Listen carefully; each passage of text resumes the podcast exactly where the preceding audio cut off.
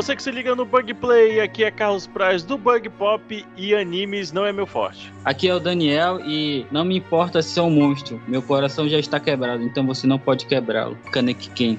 E eu sou o Guilherme, nunca ande numa escada com guarda-chuva. Sim, meus amigos, hoje vamos falar, vamos conversar aqui sobre os animes de terror, tudo isso depois da vinheta. dançando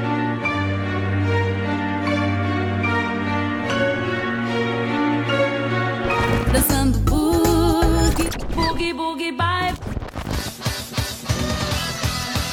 Bug Play.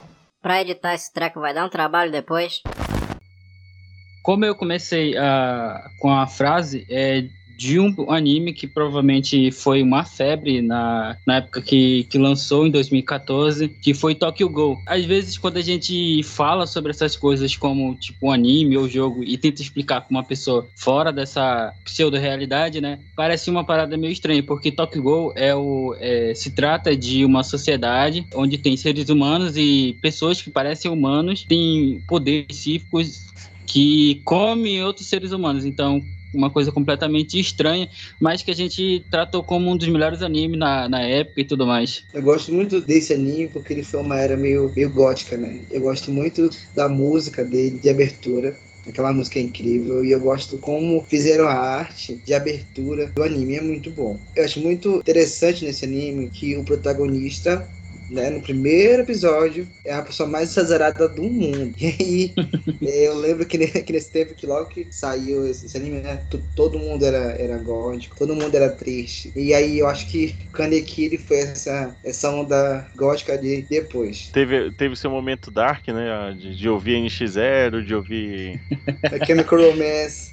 My Chemical Romance, ouvindo esse tipo de música mas é algo que me chamou, me chamou muita atenção essa forma, né? A trama vai se desenrolar a partir desse movimento inicial, né? Que é tipo, é o movimento da caça e do caçador, né?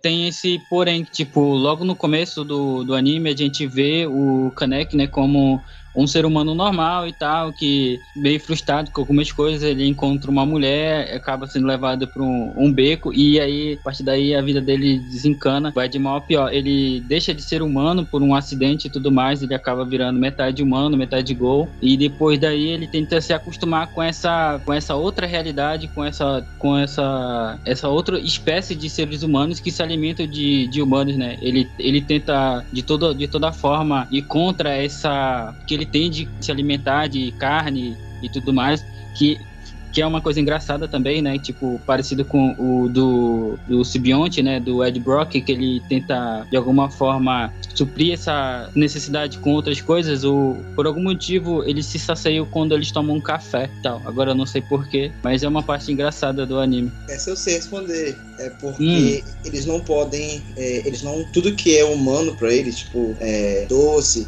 as carnes, né, têm um gosto podre, muito ruim. O único alimento, entre aspas, humano que é insuportável para eles é café. E é muito legal que nessa, nessa obra aí, os centros onde vende, né, é, é, essas cafeterias são os encontros dos gols, né? Então eles vão para esses lugares aí para se encontrar, para conversar, porque é o único alimento que eles podem ter, podem ainda consumir é café. Esse anime tem dois filmes, um de 2017 e de 2019. De 2019 não é tão bom, Tokyo Go S não é muito bom, mas o de 2017 ele segue muito bem o anime e o mangá e tem assim, não é aquele CGI, né, incrível das Crônicas de Nárnia, mas dá muito bem, dá muito certo ali. E é um filme ótimo, assim, ele vai até assim, ali acho que metade do, dos cinco episódios, né, iniciais e é muito bom.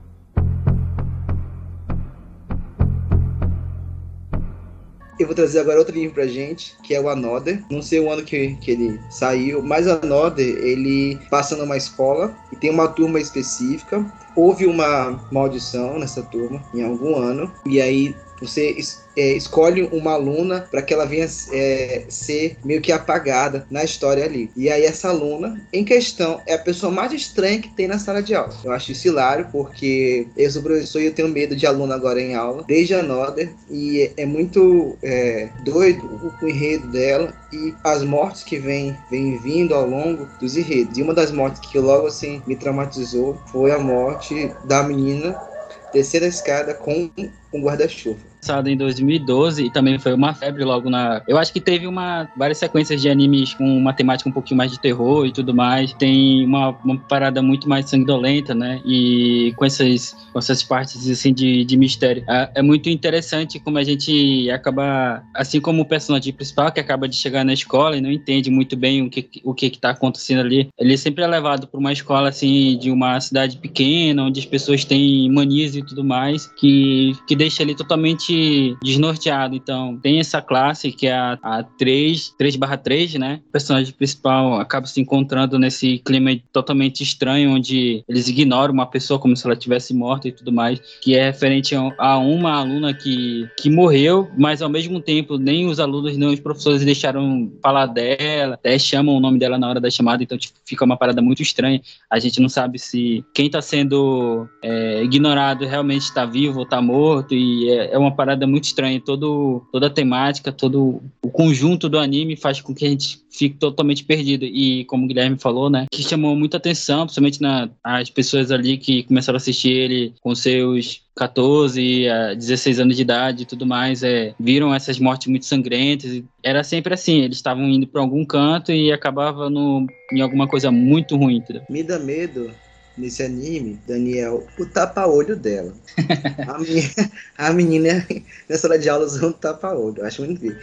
E outra, é, é a atmosfera do ambiente do anime. É numa escola. A gente não, não pode ter medo de escola. Imagina a gente, nós três, que estudamos na mesma escola. Que fantasma não deve ter ali no Teu Lucena, né? No Adalberto Vale. Que fantasma não deve ter. E aí é, é muito, é, é, assim, hilário, porque essas mortes, elas vão, vêm vindo assim, meio que de fora, né? Da escola, e, e depois elas entram na escola. Então tem uma cena assim muito forte, que é que um professor se mata na sala de aula. E aí os alunos, uns ficam normais, outros ficam aterrorizados. Eu acho super estranho o jeito que a narrativa faz essas mortes. Elas são super bem, bem postas e tem cenas que dão muito medo, por exemplo. Tem umas cenas que ela, que ela desce num elevador, muito medo. Né? Esse, esse me lembra muito logo é, Jogos Mortais, né? Tudo mais, aquela cena de. daquelas musiquinhas bem, bem lentinhas, mas vão aumentando. Então acho que é, nesse tocante aí do, do terror, o Another é um tá assim muito, muito forte. E tem filme também. Nunca vi o filme, mas assim, a nível de, de informação, tem no filme também. todo a como ela se veste tanto na escola quanto fora, né? Teve aquela legião de fãs e tudo mais que fez os cosplays, o tapa-olho era um adereço muito interessante, também tinha no Tokyo Go, né? Então, tipo, fazia parte dessa dessa nossa desse conjunto de pessoas que assistem animes e tudo mais, então, tipo, fazia parte do nosso da conjuntura ali. É, aquela situação de ser animes e tudo mais. Acho que cada um deles acaba trazendo uma, uma especificidade que acaba destacando das outras, né? Eu queria saber de vocês qual é o, o que destaca do Anoda. E Eu acho que a, a principalmente a, a primeira parte foi tipo ele não ele não enrolou muito de- desenvolver as coisas, principalmente começar com o mistério, né, da, da garota que que eh, tinha acabado que acabou morrendo e mesmo assim as pessoas continuaram falando dela, continuaram chamando o nome. Se tornou aquele negócio assim, parece parecia que toda a classe tava tinha que fazer aquilo de, de uma forma ou de outra, só era aquela classe. Então, toda uma temática sobrenatural de uma história tipo uma, uma história de terror acontecendo e você acompanhando, entendeu? É, ela no decorrer do, dos acontecimentos e tudo mais. Outro ponto também acho que é, que é- que é muito importante né, pra gente ver esses animes é como o pessoal da escola acha sobrenatural natural. Então, por exemplo, você sabe que tem que tratar um aluno ali como, como se ele fosse morto. Então, é meio que a escola tá de acordo com esse sobrenatural. Eu acho que isso muito. E acho que esse esquisito é que faz a história ser muito legal. Porque as mortes na sala, na escola, elas são bem gráficas. Então, você vê muito sangue, você vê, vê muito grito, você vê, vê olho pra cá, olho pra lá. Então, acho que é que essa parte do estranho, do esquisito, faz do, do Another, desde 2012, né, uma referência, hoje em dia, dos animes que não são do terror, mas eles bebem muito dessa fonte ainda. Eu vou falar de um anime aqui que eu, ele é bem específico com relação a, a terror e tudo mais. Eu acabei pesquisando, encontrando ele e vi a primeira temporada. É Yami Shimbai. Ele foi lançado em 2013 e ele é muito interessante pelo fato de ele contar as histórias. Sabe como quando você encontra uma, uma quantidade de pessoas e você está acampando e você vai contar aquelas histórias de terror para assustar essas pessoas? Parece esse, esse tipo de coisa. A história ela é contada com toda uma temática desses de, de, de contos de terror. A animação dela é, é interessante porque a, o movimento do, dos personagens da, da, animação ele parece com aquele teatro de, de bonecos de papel, não tem? Então, tudo isso deixa ele muito mais místico e tudo mais. É, e é sempre coisas do cotidiano, tipo, alguém entrou num lugar, ou estava sozinho no trabalho, ou viajou para uma cidade muito pequena e tudo mais, e acaba encontrando uma situação diferente. Ele é, ele é muito específico do, do, do Japão e tudo mais, essas, esses contos de terror. Para mim, assim, bem, sendo bem sincero, uma obra de arte. Mais do que um conto, né? De, de contos, na verdade, porque ele é uma antologia, né? Quando você fala que é, é uma antologia, você fala que é uma reunião de histórias, no caso.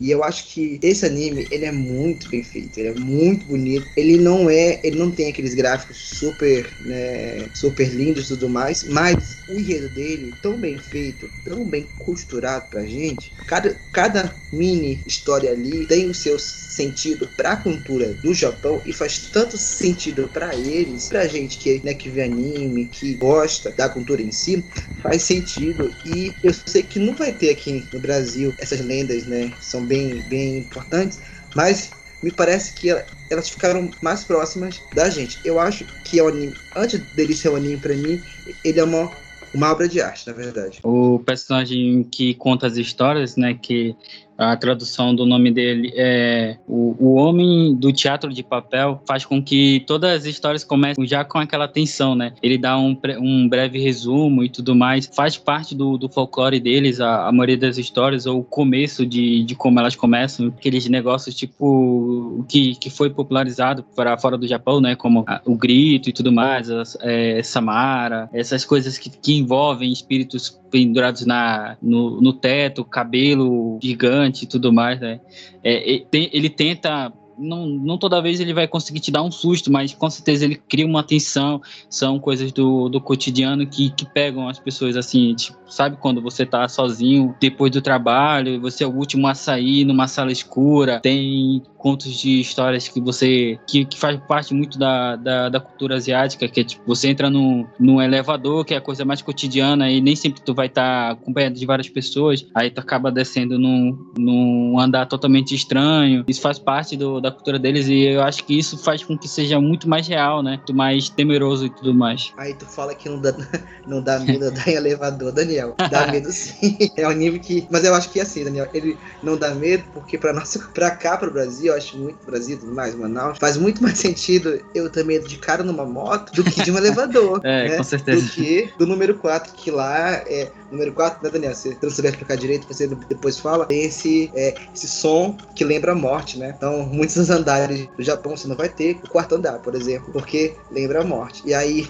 tu falar que não dá medo. O anime, que a pessoa que é a última a sair do trabalho, que tá andando na rua e vem um espírito, dá medo sim, Daniel. Mas eu acho que esse medo pra gente, ele não é significativo. Por exemplo, a gente tem medo aqui no Brasil do homem do saco. Se, se a gente jogar isso pro Japão, eles não vão entender, eles não vão saber. Mas eu acho muito legal o jeito que é, essas histórias elas vêm para cá e elas impactam com a nossa vida depois, né? Então, acho que esse medinho né, que a gente sente depois é, não é da minha cultura, mas eu tenho medo. Com certeza. Toda a temática do, do episódio. Eles são episódios curtos, então é muito bom para quem quer assistir e quer aprender um pouquinho mais do folclore é, do, do Japão e tudo mais. Eles têm um pouco mais de quatro minutos, contando com a, o encerramento. Então, tipo, são histórias bem curtas, é, são antologias. Então, tem a questão da trilha sonora, tem a questão de começar com alguém que está contando a história, então significa que a pessoa que, que faz parte da história pode não estar mais viva, então tudo isso soma, né?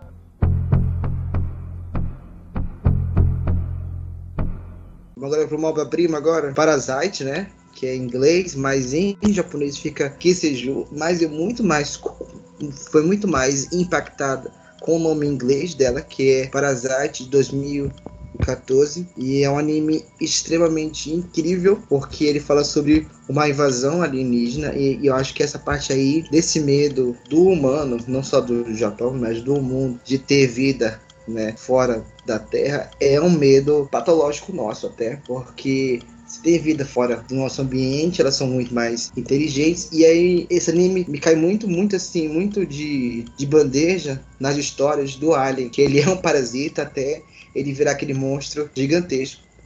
Mas é, é um anime que traz uma. Um, é, não só essas fontes, né?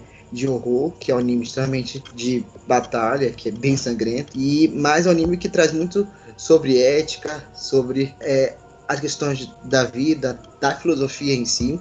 E ele traz essa mistura do, do horror, do terror e da base, dessas bases dos alienígenas. Eu acho muito legal isso pra gente ver, porque é o medo que o humano tem, não o medo somente lá ali do Japão. E a cena que, que acontece, a possessão ali do alienígena para o corpo dos humanos, incrível. É, era assim, era um absurdo, né? Antes de tudo, era um absurdo, mas ela é muito incrível. Dá muito nojo, dá um. É um estranhamento. E o depois o corpo desse é, infectado fica de uma outra forma. Ele vira um monstro, na verdade. Então, assim, muda-se essa imagem de, de humanozinho para uma imagem de monstro mesmo. É, esse anime Parasite, ele sempre a, aparece, né? No, às vezes, quando a gente vai falar sobre animes de, de terror, por, principalmente pelo, pela forma como ele a, apresenta né, os humanos. A parte mais legal dele é que, tipo, era para ele ser consumido, né? Era para ele, ele, ele ser só um hospedeiro, né? Ele não ia mais ter a individualidade, não ia ser mais um, um, humano. Então, tipo, em vez dele ocupar todo o corpo dele, o alienígena, ele acaba ficando só na mão, porque ele faz lá uma paradinha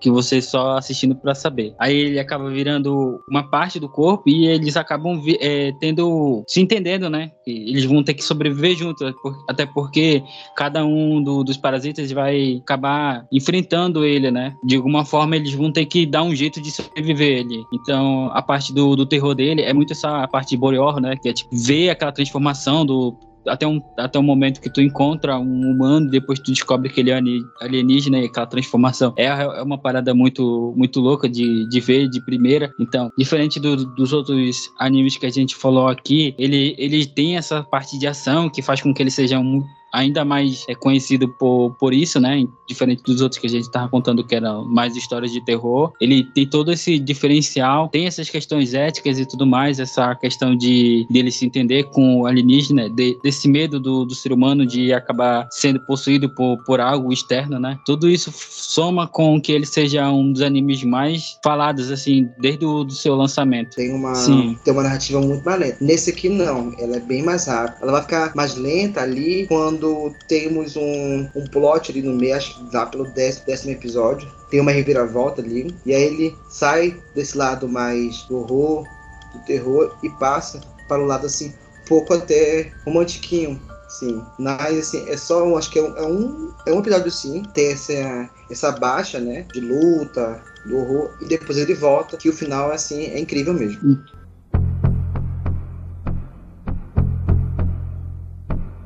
O Helsing. Tem o Helsing também que é muito bom, mas eu, assim, eu senti falta do, do terror religioso, demoníaco. E aí eu lembrei daquele anime que é, que é muito bom, que ele é shonen, mas tem essas, essas pontinhas, né? Que é o Blue, Blue Exorcist, ou Ano Exorcist também. Que tem umas cenas assim, no escuro, na noite, de, de uma evocação maravilhoso. A primeira coisa é que um dos reis do inferno tem um filho com uma humana, nasce gêmeos.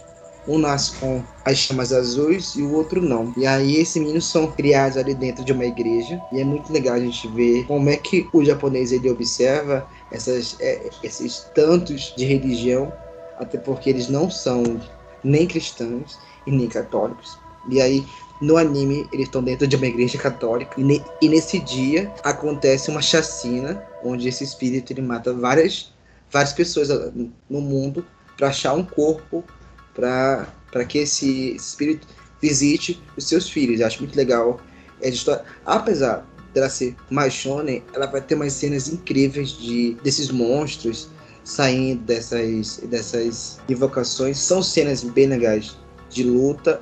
O anime teve um filme em 2000 e, acho que foi 2019 teve um filme deles, né? E espero que ele volte porque é uma é uma ótima é uma ótima temática que eu, eu acho muito legal, que é o jeito que o japonês ele observa o que é maldição e o que é religioso para o nosso lado de cá do mundo, do lado ocidental, porque do lado oriental a gente já viu que tem animes que tem muitas esse horror da religião, do folclore deles.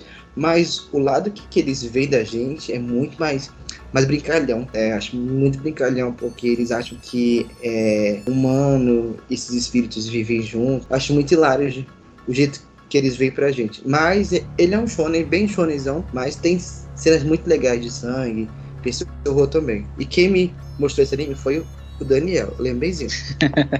Real, sim, é realmente um anime muito, muito interessante, assim, porque é, a gente vê da perspectiva do, de um demônio, né? Porque o Alucard, ele é uma invocação e tudo mais, e aí ele luta contra um, alguns agentes do Vaticano e tudo mais, aí tu- ah, já não sei mais nem quem, quem eu vou é, torcer aqui e tal, mas ele, ele luta contra é, seres humanos ali que a gente é Vampiros gente são sabe. melhores, todo mundo sabe. Daniel. Com o certeza. Realzinho. O Alucard faz um, um esforço muito grande pra gente gostar dele, porque ele, é- ele é muito é- é interessante por, por inteiro, né? Tipo, a arma, os trajes, as magias que ele usa, as transformações. Então, realmente não tem como não gostar. Tipo, ele, ele, ele usa o do, da religião, conta algumas histórias, traz algumas coisas do, do nosso mundo real pra dentro do, do anime, mistura tudo isso. Então, Ainda, ainda tem vários outros personagens que são bastante icônicos, né? As Furious com aquela arma dela, que foi utilizada para vários cosplays na, da época quando ele foi lançado. Então, com certeza é um dos animes mais cotados quando se fala de coisas assim de, de terror e de temática quando se trata de demônios e tudo mais. É, e o, o Alucard é o melhor vampiro da, da- do no quesito anime, né?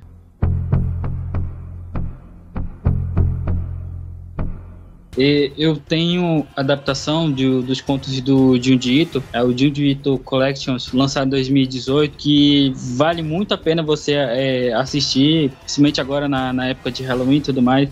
Tem alguns contos que são realmente super é, desconfortáveis, né, por- pelo fato de vários personagens dele terem essa, esse aspecto, parece que eles estão doentes ou eles estão desfigurados, e é sempre questões do, do, do cotidiano misturado com coisas sobrenaturais. Então, mais do que recomendado para você assistir aí no maratonar no, no Halloween. Eu vou lançar logo três. Três, assim, que eu acho muito, muito legal. Que é o Blood Sea, o Blood Mais, o Blood More, o Blood Plus. Que quem gosta de sangue, sangue, sangue, sangue e monstro, vai, vai assistir sim vai ficar satisfeito. E um outro que é um clássico. Ele é, assim, um, um dos melhores, assim, animes que eu vi. E tem, tem outras plataformas digitais que não posso falar o nome, né? Não posso falar o nome delas.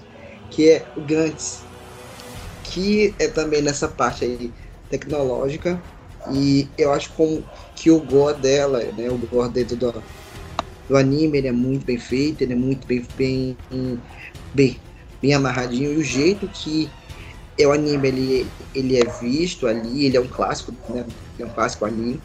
E tem filme, tem várias temporadas e tudo mais. E acho que Gantz tem que estar nessa lista. Você tem que assistir Gantz, eu acho importantíssimo ele tá aqui presente nessa live. E mais um, porque eu sou doido. mais um, que é maravilhoso. E só pra gente né, finalizar, é The Promise Neverland, que é muito bom o anime. A primeira temporada é excelente, a segunda é horrorosa, mas eu indico você assistir, é, ler o mangá aqui. E o mangá é, ele é de uma qualidade incrível, incrível mesmo. Bom, muito bem então. Mas enquanto eu acesso o meu serviço de streaming favorito, justamente para ficar tranquilo e assistir às indicações, deixo o microfone aberto para o momento jabá. Queria agradecer aqui a participação, falar de anime, que é uma das coisas que eu mais gosto de, de, de falar, assim, tanto no podcast quanto fora dele, né? Faz, desde a da época da escola, quando eu comecei a assistir, o Guilherme estava lá também para servir de testemunho, a gente era bastante entusiasta com, quanto a isso. Então é muito bacana poder falar sobre alguns animes que fizeram parte da nossa história e da nossa adolescência. Realmente eu estou de prova. Eu lembro que Daniel, a gente estudava de manhã e tinha a tarde curso e tinha o nosso almoço ali. A gente assistia, assistia há 10 anos atrás Attack on Titan, né, Daniel? Que é um terror, É, né? É, também é um terror que, que precisa finalizar esse anime em nome de Jesus. Com 10 anos já, a gente tá ficando velho, esse anime não termina, mas ele é um clássico, claro. Eu quero muito, muito agradecer a vocês dois, né, que são meus amigos aqui. E anime é o que eu, que eu gosto muito, eu vejo muito, né, e desde que o Daniel me infectou com, né, com Naruto, assisto, assisto. Então, muito obrigado, Daniel, muito obrigado ao Carlos por esse, esse convite. Quero agradecer imensamente ao Guilherme por ter aceito o convite. Quero agradecer também ao Daniel pela presença. Vamos, vamos que vamos. Lembrando que semana que vem vamos ter um novo episódio sem essa carga do terror. Já vamos abrir aí o nosso nossa cultura pop. Também agradecer a você e pedir que você que está nos ouvindo do seu da sua plataforma de áudio favorita, que no- você nos siga no Instagram pelo bugpop e também no TikTok. E se você estiver no YouTube, você possa nos seguir pelo Bug Play Oficial. A todos vocês, nosso muito obrigado, muito obrigado, Guilherme, muito obrigado, Daniel. Craig, pode encerrar?